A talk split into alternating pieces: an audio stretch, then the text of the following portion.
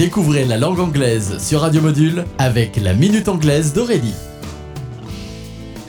Hello everybody, je suis ravie de vous retrouver pour découvrir une nouvelle expression anglaise. Today, je vous propose a little long in the tooth. Voilà encore une expression pleine d'humour qui signifie mot à mot a little long, un peu long, in the tooth, dans la dent, que l'on pourrait traduire en français par un peu long des dents, les dents un peu longues. A little long in the tooth. Rien à voir cependant avec les dents qui raillent le parquet. Expression idiomatique française. Non, pour les Anglais, dire qu'on a les dents un peu longues signifie qu'on est plutôt jeune. Expression bien pratique, doux euphémisme pour éviter d'avoir à utiliser l'adjectif vieux. Exemple I may be a little long in the tooth, but I'm not stupid. Je suis peut-être un peu âgé, mais je ne suis pas stupide. Cette expression nous montre comment les Anglais sont soucieux de ne pas être trop directs, et les expressions idiomatiques sont parfaites pour faire passer le message de façon imagée. Well, that's it for today, so goodbye!